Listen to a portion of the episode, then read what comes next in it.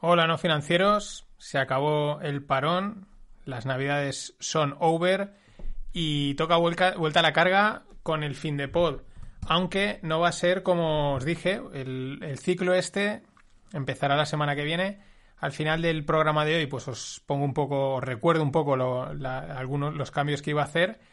Y el fin de pod de hoy va a ser un resumen de lo que ha pasado en Navidades. El tema es que en Telegram el otro día, pues eh, Dasalor, arroba Dasalor, me, David me convencía de, hacer un resumen. Dice, oye, es que han pasado bastantes cosas en las Navidades. Y digo, ah, pues la verdad es que sí.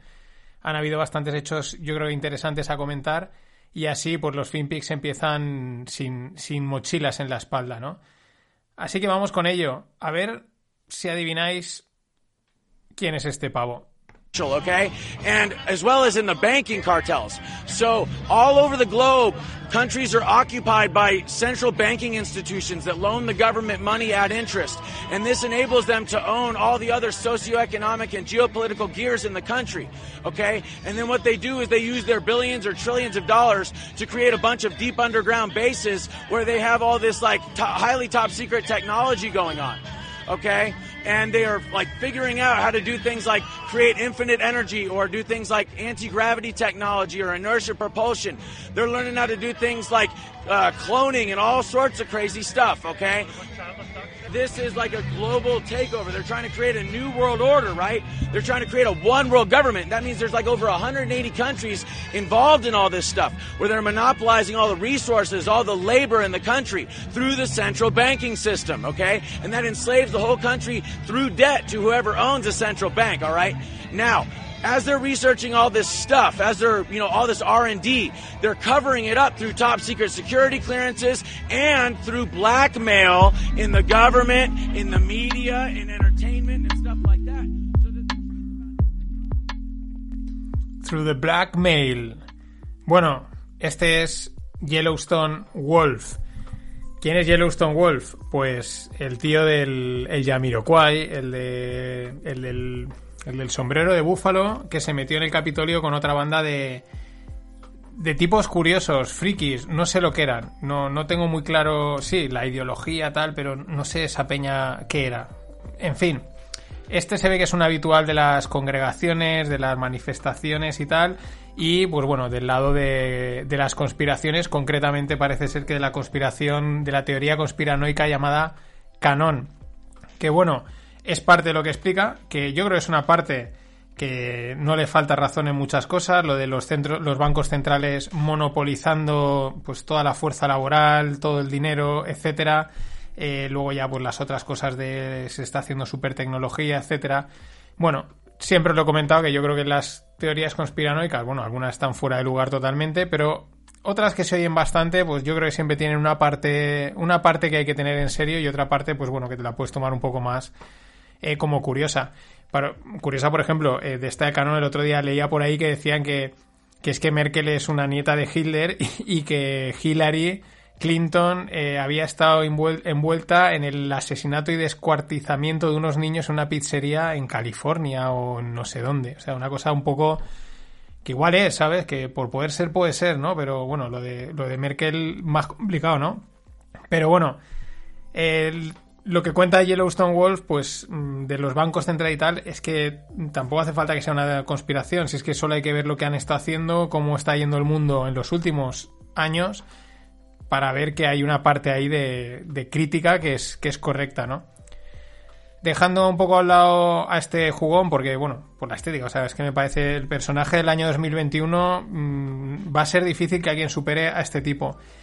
El asalto al Capitolio, asalto entre comillas, porque es que los policías quitaron las, las vallas y les decían pasad, ¿no? Y era como un poco, y luego cuando ves a los tipos dices, pero estos tíos han hecho el asalto al Capitolio, o sea, no sé, no parecían ni un comando mmm, terrorista de alto nivel, ni, un, ni fuerzas especiales de alto nivel, no sé, era un poco...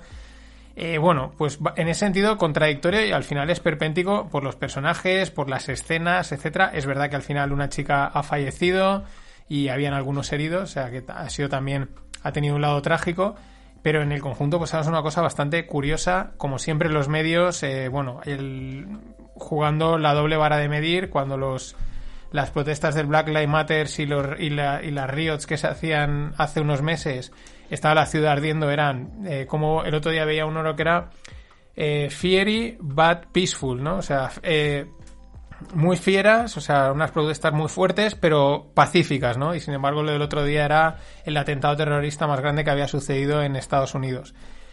Dejando eso a un lado, dejando también a un lado que, Trump parece que lo había medio incitado, ¿no? Etcétera. Luego os hablaré de Trump. Para mí la nota estaba en los mercados. ¿Por qué? Porque los mercados les dio igual. Y hay gente que dirá, bueno, es que esto era una banda de frikis y cómo el mercado va a reaccionar. Sí, pero en un primer momento, en el, en esos primeros instantes en los que está saliendo aún las noticias, es una mezcla entre noticia y rumor, asalto al Capitolio, no está muy claro qué está pasando, quién está detrás. En esos primeros instantes, el mercado lo que hace, en este caso y en cualquier otro de ese estilo, pues una invasión militar, una cosa así, algún tipo, eh, lo que hace es corregir. ¿Por qué? Porque dice, ostras, a ver si esto es algo grave, ¿no? Y tiene, se pone a, a corregir. Hasta que enseguida, pues cuando sea, a los 5, 10, 15, 20 minutos, el tiempo que toque, pues oye, que esto no es nada, que eran cuatro frikis o no, que al final no ha sido un rumor, ¿no? Y el mercado dice, ah, vale, y entonces sube, ¿no? Pero el mercado en esta vez no hizo nada. Para mí es un ejemplo de lo de lo dopado, de lo drogado, de lo anestesiado, de lo desconectado que está el mercado de, la realidad. Siempre pueden estar desconectados, pero no tanto. Mm, le da igual, le da igual lo que pase en el mundo, le da igual lo que pase en la economía. Nosotros tiramos para arriba. ¿Por qué? Pues porque como la Fed mete dinero y como va a meter más dinero y como la gente está comprando y van a comprar más, pues seguimos para adentro, ¿no? Esto es muy peligroso porque eh, está generando, yo creo que es un mercado que es una ilusión, tal cual. Me parece que es una ilusión que no tiene mucho sentido nada de lo que está pasando, pero eh, una cosa es que en los mercados siempre hay una parte irracional y otra cosa es que sea ya un desfase. Mm, es peligroso porque al final ha generado o se ha generado la sensación de, bueno, aquí no pasa nada. No, no hay riesgo, no, si no pasa nada, pase lo que pase, esto sube. No, se ha eliminado la percepción de, riesgo, ¿no? Y eso al final es muy peligroso porque llega la complacencia. Mucho ojo.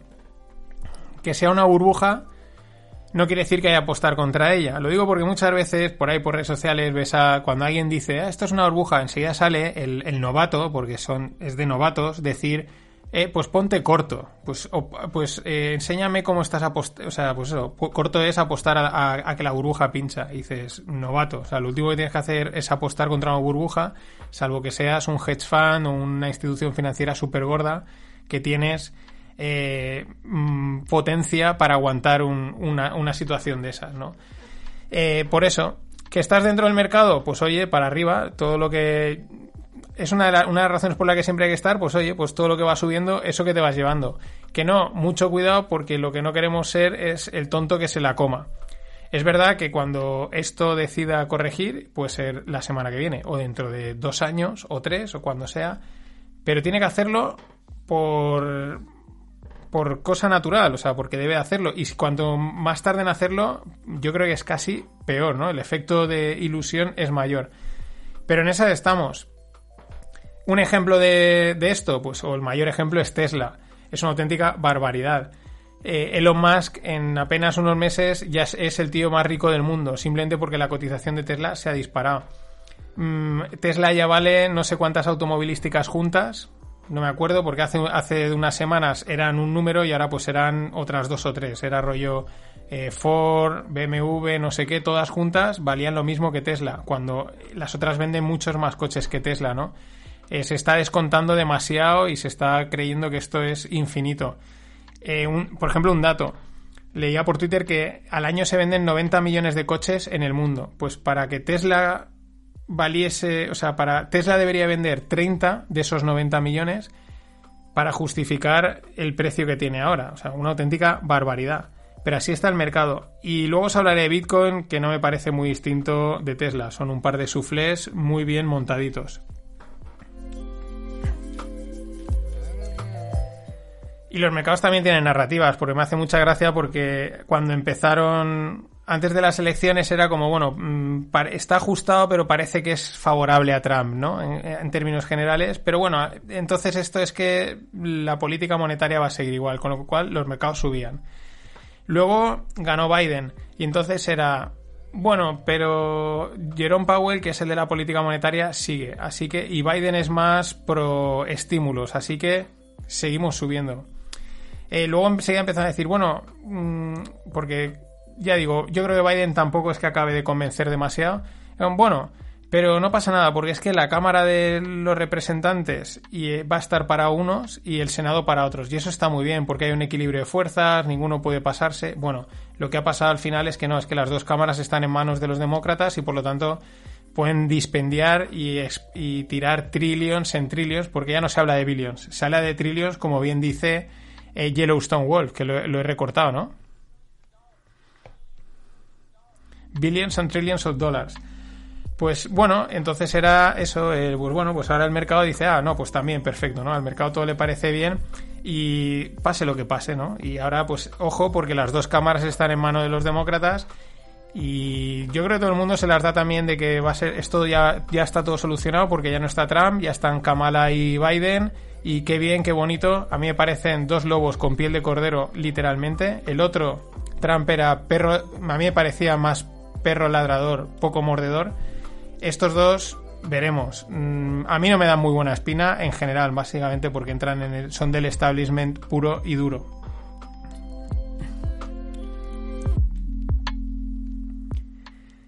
Y Perdón. Y siguiendo con un poco esto, el tema de la censura, muy importante. Le han censurado totalmente las cuentas en YouTube, en Twitter a Trump y algún otro. Ya lo llevan haciendo desde justo después de las elecciones, eh, censurar muchos mensajes y decir este mensaje es dudoso y yo creo que previamente a las elecciones también hubo cierto baneo. Esto a mí no me parece, hablando ya en términos de inversión, no me parece bueno para, para las tecnológicas, para las redes sociales. Una de las cosas que le da valor a YouTube, a Twitter, a Facebook, a Instagram y a cualquier red social es que cualquier persona del mundo puede entrar, tuitear, postear, escribir y comentar lo que le dé la real gana. Evidentemente, siempre que la gente pues no incite a la violencia, odio, ahí sí que la, incitación al odio yo creo que ahí es una línea muy fina, ¿no? se puede jugar mucho con ello, ¿no? O al asesinato y esas cosas, pero el resto, mm, si empiezas a censurar, lo que al final vas a hacer es que la gente se te vaya a las redes sociales. Porque la gente al final se ve que dice, lo que está pasando, ¿no? Dicen, uy, a este le han cerrado la cuenta por hablar de estos temas. Hay gente a la que también los tweets o, los vídeos se los han retirado por tocar ciertos temas, pues ya te autocortas, ¿no? Ya de esto no voy a hablar y de esto otro. Y al final puede que tu interés en la red y el uso decaiga. Puede, ¿no? Y por lo tanto es una pérdida de valor enorme. Al final también piensas y dices, bueno, ¿qué quieres? Mejor que aquí cada uno comente lo que quiera. Si lo que dice es una auténtica barbaridad, pues las propias redes sociales lo van a crujir con lo cual también ese punto de exposición obliga a que uno tenga que medir lo que dice y cómo lo dice para, por lo menos, que luego no te caigan palo y decir, joder, es que dije una tontería, a veces pasa. Pero si no, ¿qué sucede? ¿Te censuran? Pues la gente se, está se irá a Telegram, a cualquier otro lado, monta su canal, su foro, ahí se meten sus seguidores y es un dogma. Lo que dice nadie lo debate y no hay discusión. Es casi peor. Pero ahí estamos. ¿Qué está pasando? las tecnológicas se han hecho muy grandes, tienen mucho poder, tienen mucha capacidad de control y de influencia en la población. Eso a los gobiernos durante un tiempo les venía bien, pero ahora realmente yo creo que para ellos es una amenaza porque son conscientes de que se les puede venir en contra. Y están intentando meter mano unos con otros. Mm, mm, Facebook tiene una demanda monopolio en Estados Unidos de no sé cuántos estados que podría obligarle a vender WhatsApp e Instagram. ¿Y qué han hecho? Pues han cambiado la política de privacidad de WhatsApp y parece ser que ahora todos tus datos de WhatsApp se los chupa Facebook. Han dicho, no voy a ser que nos hagan partir esto, coge todos los datos que puedas. En fin, están en esa pelea. No es distinto en China. Jack Ma, el fundador, el CEO, presidente de Alibaba, está desaparecido desde hace un dos o tres meses. Justo desde cuando iba a salir Ant Group, que es la división financiera de Alibaba, iba a salir a bolsa. Él hizo unas declaraciones un poco duras contra el gobierno antes y ha desaparecido. No parece que esté muerto, simplemente pues lo que se intuye es que le habrán dicho que esté un tiempo alejado de los focos. Mm, es una intervención directa del gobierno en China, pues en una empresa. Eh, hemos venido a descubrir que el agua moja. El otro día, pero lo interesante porque circula todo en el mismo sentido, Era una noticia que salía en el International Business Times, es un periódico de Singapur, de ámbito internacional, no es un primera plana, no es algo súper contrastado, tampoco me parece una mierda, digamos, tiene un toque amarillo, pero realmente, ¿qué prensa hoy en día no tiene un toque amarillo? Y lo que decían es que rumores desde China de que China iba a nacionalizar Alibaba. Me parece muy fuerte, pero de suceder, tela marinera. Así que en esas estamos.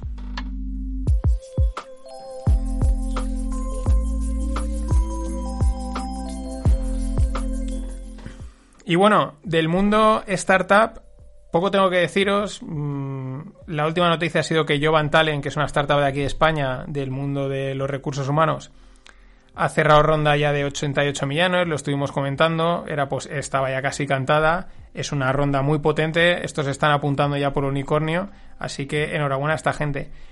Mm, poco más, porque al final las startups, pues bueno, van saliendo a su rollo. Sí que os comento aquí como detalle, porque tampoco mm, las otras noticias sí que es que trascienden a Twitter. Ya sabéis que siempre mi fuente de informaciones son todo lo que puede Twitter. Y estas tres semanas, os lo cuento como apunte personal, he desconectado de Twitter totalmente. Bueno, casi totalmente, al 90-95%, por decir un porcentaje que siempre queda bien. Pero bueno, entraba y a lo mejor, en porque inconscientemente eso que coges y entras, ¿no? Y decía, no, no, fuera, ¿no? Cerraba y salía.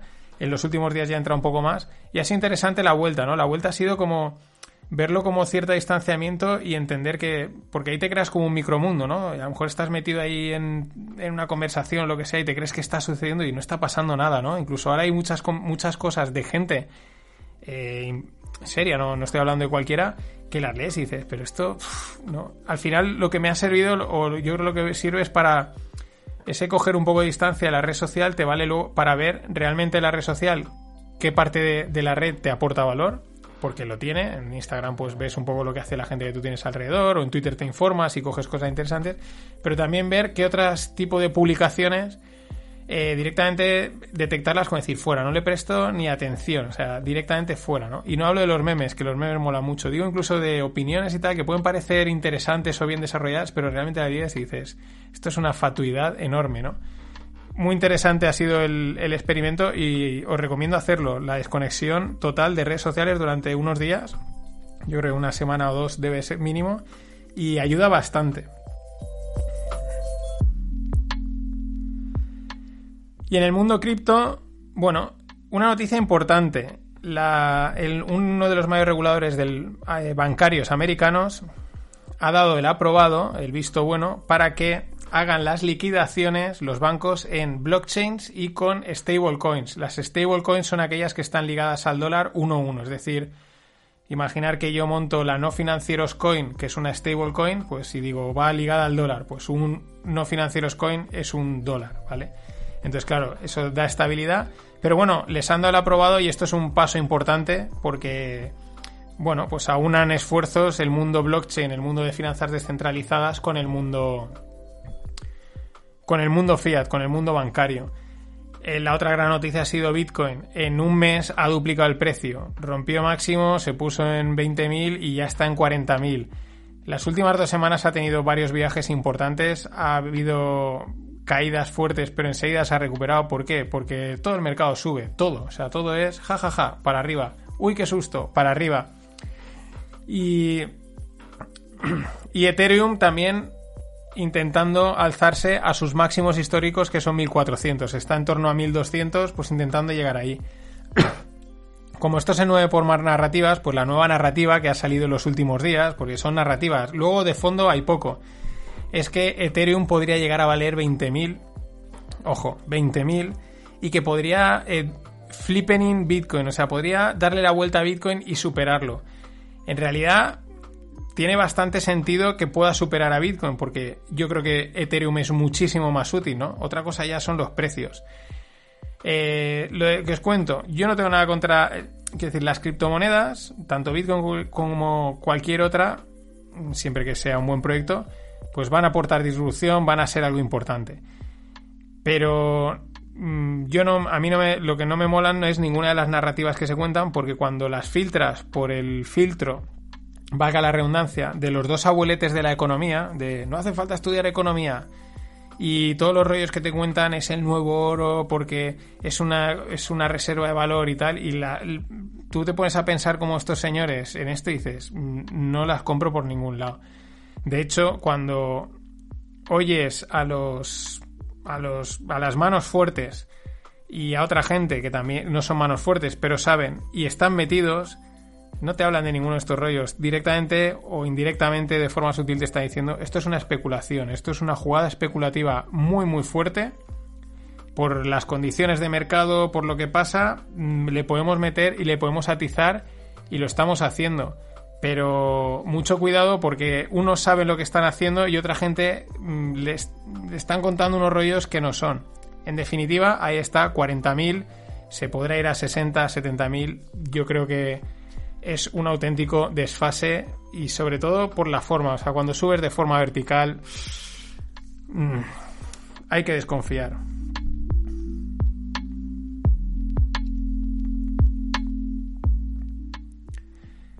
Más cosas, la vacuna, ¿no? Hay que hablar aquí un poquito de la vacuna porque pasa también cosas interesantes de las que no se, de las que no se mencionan, ¿no? De, de las que no se les da la vuelta. Es decir, en diciembre, en, me acuerdo un miércoles, empezó la vacunación en Reino Unido. Un abuelete tal, lo vacunan. Al día siguiente te salen diciendo que es que eh, ya se ha detectado una variante, una mutación del COVID que se transmite de forma más rápida. Justo al día siguiente.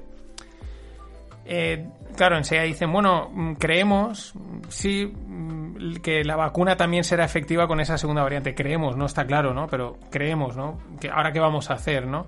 Eh, y también te enteras que es que esa variante rápida, ¿no? Mm, esa mutación que se transmite más rápido, en septiembre ya la tenían detectada.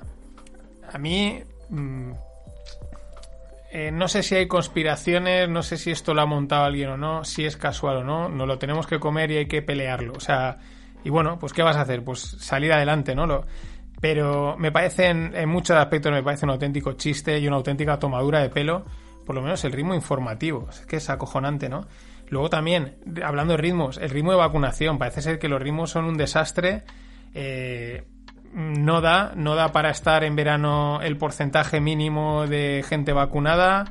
Mm, se ve que han llegado muchas vacunas. Ya sabéis que, hay dos vacunas que se. Hay, o sea, de dos marcas que se ponen dos vacunas.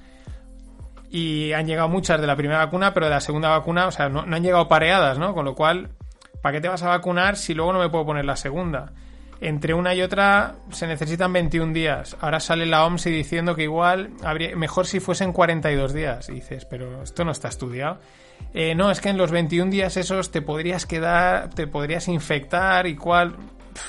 sigue siendo todo un. Mira, vamos a hacer cosas porque. Y aquí que no, no sé.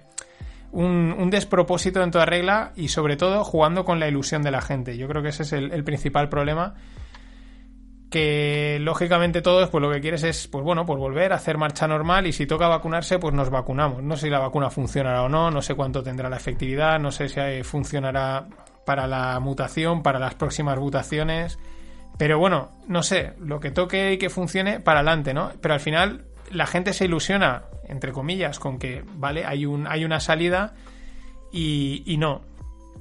Y yo creo que es lo que ha pasado en las navidades haciendo un poquito de recapitulación, en verano pues todo bien, todo contento, salíamos del confinamiento, más o menos está controlado y el verano estás al aire libre, etcétera.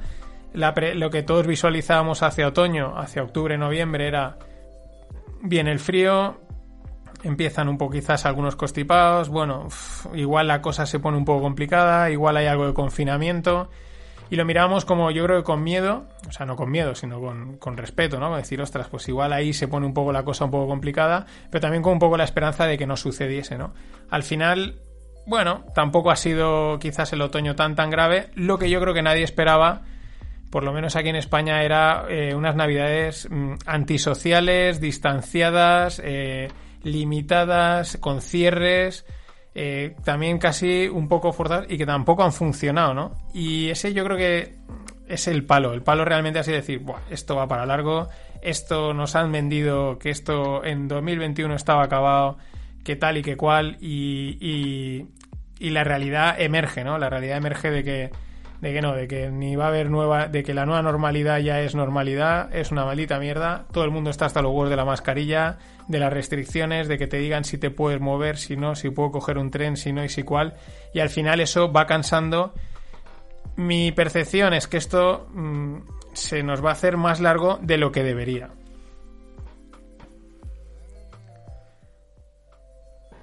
Y por último, Pues bueno, Trump, ¿vale? Hagámosle un pequeño obituario. Es una pena, es una pena que Trump se vaya, sobre todo para, para el podcast, porque es que no, no podemos negar, el tío daba un juego con esas entradillas buenísimas, ¿no? Con ese not too bad, not too well y cosas así. Y todos sus apodos, ¿no? Eh, Pocahontas Harry, Sleepy Biden, Crazy Sanders, Little Mike, en fin daba mucho juego para empezar el podcast y es una pena porque no va a haber otro presidente en ese sentido tan divertido. Ya digo, yo creo que él ha jugado siempre dos cartas, el espectáculo público y por otro lado el lo que ha hecho por detrás. No hay que olvidar, es, el, es un presidente que no ha hecho guerras en el mundo. Ha tenido sus cosas malas, ya ha tenido sus salidas de tono. Lo del otro día yo creo que no lo gestionó bien lo del Capitolio, pero no ha hecho ninguna guerra.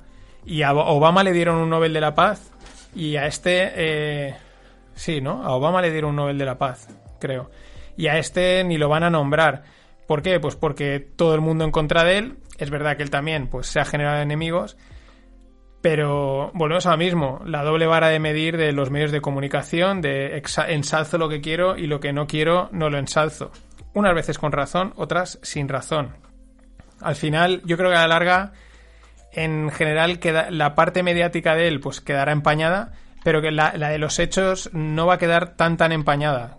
Yo creo que en ese sentido quedará mejor que Obama, aunque ahora pueda sonar bastante eh, estridente.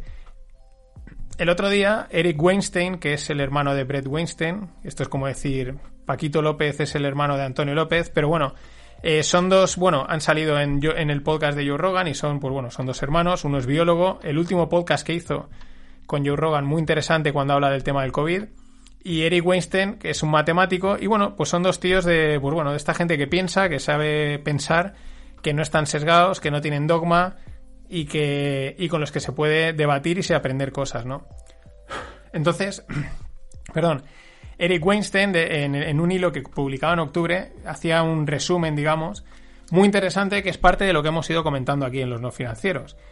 Él decía, sin ser de la comba de Trump, dice, para mí queda claro que Donald Trump es un outlier, es un tío que ha venido de fuera del establishment y se ha colado aquí y eso no ha gustado en todo el establishment, medios de comunicación, instituciones, gente, incluso el propio gobierno.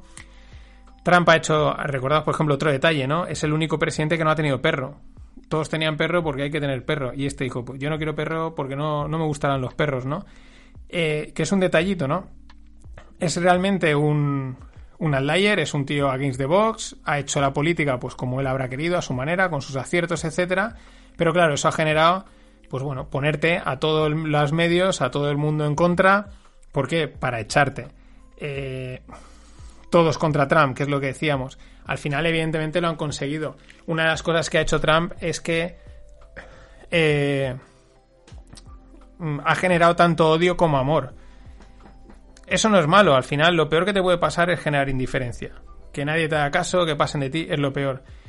Mm, evidentemente, mm, pues si generas mucho amor, también es muy probable que generes mucho odio. En este caso, pues bueno, Trump ha generado, la verdad, bastante, bastante odio, bastante polarización, y eso también se le ha vuelto en contra en las, en las urnas, porque aunque aunque quitásemos ese, esa parte de, de, votos que parece ser que no son que no son correctos, ¿no? Que, bueno, pues que están ahí un poco en el limbo y nos quedásemos con los que se cuenta que sí que decir, vale, estos seguro que son verídicos, es el mayor porcentaje de votos, la, mayor, sí, eh, porcentaje de votos que ha habido nunca en Estados Unidos. Es decir, mm, la gente ha votado a Trump o a favor o en contra, pero ha votado a Trump. O sea, Biden ni lo sacaban. Es que en, Biden, la campaña de Biden ha sido casi, ha sido desastrosa, apenas ha aparecido en los sitios, ¿no? Es, es el propio Trump el que, ha, el que ha movido el voto a su favor y en contra. En ese sentido, ha movido más voto en contra que a favor. Lo cual no quiere decir que le dé la victoria o se la quite, porque ya sabéis que, bueno, pues las formas electorales puedes tener, ser el que más votos tiene y no ganar, ¿no? Ese es un poco el, tema. ¿Qué más cosas decía Eric Weinstein muy interesantes? Dice, él es matemático, dice que para él eh, hay evidencias de que las elecciones no han sido limpias, de que ha habido cosas raras, de que hay cosas estadísticamente que no salen por ningún lado, lo que todos hemos han contado, los números que han salido y tal. Dice, pero Trump no ha sido, no ha sido capaz de eh, de demostrarlo, ¿no? De traer pruebas, argumentos o lo que sea para decir, oye, ha pasado esto, hay que volver a hacer el, conteo o, o, lo que toque, ¿no? Para, para, desmontar el tinglado. No ha sido capaz y por lo tanto eh, no vale que digas, no, es que me las han robado ya, pues tienes que poderlo demostrar y si no lo puedes demostrar, lo siento, pero a casa, ¿no? Es lo que, lo que este le decía. Dice, pese a que por todas las cosas que han salido y ciertos datos mm, que no pueden servir de prueba, pero sí que muestran que, bueno, que esto no, no ha sido totalmente limpio. Claro, mm, tampoco iba a ser tan fácil. Si te enfrentas a todo el deep state, a todo el establishment, pues esta gente tampoco es tonta y si te montan algo, pues te lo van a montar bien. En fin, esa es un poco la situación. Una auténtica pena que Donald no, no continúe, sobre todo por las entradillas de los FinPix y por el juego que daba. Es que Biden no creo que, no creo que me dé tanto. Tendré que, tendré que investigar más en las redes para coger entradillas. En fin, voy a contaros algunas cosillas de...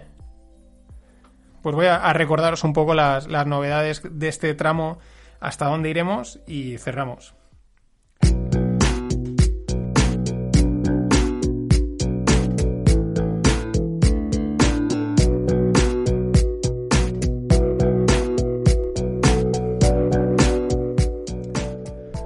Bueno, pues este tramo de, temporada, el la segunda parte de las tres, pues irá más o menos, irá hasta Semana Santa. Pues ahí habrá otro paroncete de una o dos semanas, más o menos, según como, caiga. He echado un ojo así rápido. Eh, creo que empiezan el, la primera de abril y la segunda o algo así. Y pues hasta ahí irá este tramo, como siempre. ¿Qué cosas? Pues bueno, los rogles tengo ya cerrados rogles para todo el mes de enero, es decir, los próximos viernes, uno detrás de otro, rogle. Me guardo un poco los temas, porque así hay un poquito de sorpresa. Ya veis que estoy dando, tocando todos los palos. De eso se trata, de una forma totalmente abierta. Y. Y bueno, pues salvo que alguno de la gente que tengo ya cerrada, pues por alguna circunstancia se caiga, en principio el próximo mes eh, hay rogles y eso me da tiempo para cerrar para el próximo mes. Así que eso encarrilado. El fin de pod, lo que os decía. La semana que viene arrancará el ciclo. Primero será una semana acciones, bonos y divisas. El siguiente será mm, metales y energía. El siguiente será agricultura y ganadería. Y el último, cripto. La estructura del fin de pod muy parecida a la que ya teníamos hasta ahora. Primero, el repaso de mercados del último mes, de acciones, de metales, energía, de, de agricultura, ganadería y cripto. Cada semana el repaso de ese mes de esos, de esos activos. La segunda parte será un tema, digamos, a mirar con lupa, que puede ser, pues bueno, desde que coja un fondo de inversión, eh, un ETF, algún producto en concreto, algunos hechos históricos, personajes históricos relacionados con esos activos, ¿no?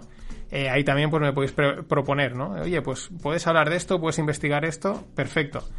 Y por último, el consultorio. El consultorio, como siempre, eh, me podéis enviar la pregunta que queráis, no tiene por qué estar relacionada con el tema, con los activos de esa semana. Si me enviáis alguna pregunta relacionada con algún activo, pues la guardaré para, para la semana que toque. ¿Que no hay preguntas? Pues cogeré cualquier tema que me parezca interesante y, y os cuento algunas cosillas que siempre está bien descubrir, pues bueno, como la última vez que hablé hace poco hablé del no code o hablé también de, de los memes, que es un mundo muy interesante. Mm, acordaros, 644 65, perdón, 644 454 276, se me había ido. 644 454 276 es el WhatsApp, ahí me podéis escribir, enviar nota de, de, audio para cualquier pregunta que tengáis o si es una pregunta, si he recibido alguna pregunta más en plan privado de oye, ¿qué te parece esto tal? También sin problemas me podéis escribir un correo a admin de administrador, admin nofinancieros.com. Eh, bueno, por Twitter, por Facebook, por Instagram, pues etcétera. Me podéis enviar preguntas para el consultorio. Esos son los fin de pod. FinPix, pues como hasta ahora, tal cual, lo mismo. La newsletter diaria, el viernes se publica la compilación de los FinPix con la newsletter asociada y luego pues una newsletter para cada FinPix. Sí que os digo que respecto a la compilación y esa newsletter, la del viernes, igual de aquí a Semana Santa, igual en algún momento introduzco algún cambio. Estoy ahí valorándolo, hago alguna modificación, pero bueno, os lo avisaría, pero os lo avisaría decir, oye, va a cambiar esto, pero por si acaso os doy el preaviso ahora, ¿no? Si veis que un día ese día ese, esa compilación ha cambiado o la newsletter ha cambiado es porque ya lo he metido, ¿vale? Y bueno, redes sociales. Eh, YouTube, importante. En YouTube lo que hago es subo vídeos de vez en cuando. Tenéis unboxings de plataformas de inversión, cuando tengo tiempo alguna. Y luego lo que hago es que de los consultorios, de algunos temas que me parecen interesantes, hago el extracto y lo subo a YouTube. ¿Por qué lo subo a YouTube? Porque es una manera de que si un día decís, uy, este tío habló de las opciones, ¿no? ¿Y qué es lo que dijo? Pues si vais a buscarlo en Spotify, en Evox o en los donde están los podcasts, el, el muro, el feed es enorme, ¿no? Y no vais a encontrarlo. Sin embargo, en YouTube hay una lista donde los voy guardando y así podéis acceder directamente a ese contenido si lo necesitáis. En Twitter, pues, arroba no financieros. En Telegram ya somos 30 y algo. Mm, y pues bueno, conversaciones variadas cuando surgen. No es un grupo pesado. O sea, quiero decir, no es un grupo pesado en el sentido de esto de que no paremos de escribir, de comentar. Hay veces que se habla más, otras veces no se habla en días, lo cual es lo que mola. Instagram también. Y poco más. Esto ha sido todo. Este ha sido el fin de pod. Nos vemos en los FinPix, en el Rogle, en el fin de pod, en los FinPix, en el Rogle, en el fin de pod, en los FinPix, en el, fin, en el Rogle y en el fin de pod. Y así. Para despedirnos, aunque el tío se vaya, pues eh, los billions van a seguir sonando. Para terminar, me quedo con esta, de Trump. Hi, perhaps you recognize me. It's your favorite president. And I'm standing in front of the Oval Office at the White House, which is always an exciting place to be. Es que vaya jugón. Hasta entonces. Billions and billions and billions and billions and billions.